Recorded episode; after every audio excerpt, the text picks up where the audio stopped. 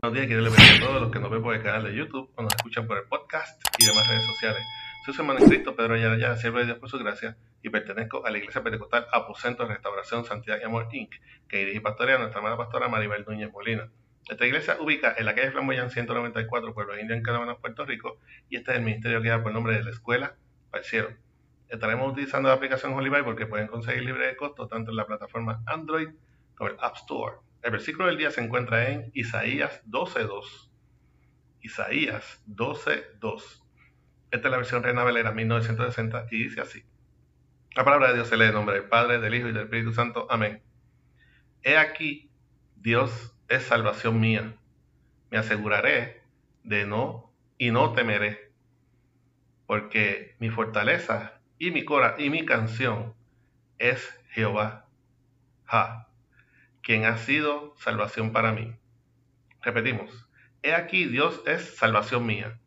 Me aseguraré y no temeré, porque mi fortaleza y mi canción es Ja, Jehová, quien ha sido salvación para mí. Que el Señor continúe bendiciendo su ya bendita palabra. Cántico de acción de gracias. Durante esta semana, fijémonos que Dios nos ha dado palabra donde nos recuerda diversas ocasiones en que siervos han sido agradecidos de la cobertura y misericordia que Jehová ha tenido con ellos. Instancias donde reconocen el poder de Jehová y el fiel cumplimiento de acompañarles en todo momento, a pesar de enfrentar circunstancias adversas donde el ser humano, sin el respaldo de Dios, sería imposible salir victorioso. Así que, en la proximidad de días de celebración, en donde estamos dispuestos a cantar canciones cuyos mensajes y letras en nada se relacionan con el verdadero espíritu de la Navidad, mejor utilicemos esa capacidad para agradecerle a nuestro Creador por las bendiciones que te ha dado y las que faltan por poner en tus manos.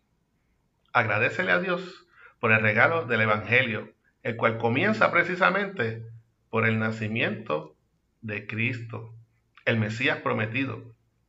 Seamos agradecidos por su amor demostrado a través de su misericordia al darnos un día más cada mañana para arreglar nuestras cuentas con Él. Amén. Espero que esta corta exhortación sirva de reflexión y fortaleza a tu vida en esta mañana que hizo el Señor. Para oración puedes enviar mensaje a nuestro correo electrónico ministerio de la escuela para. También puedes conseguirnos en YouTube, escucharnos por el podcast, en Facebook. Recuerda darnos like y share para apoyar este ministerio.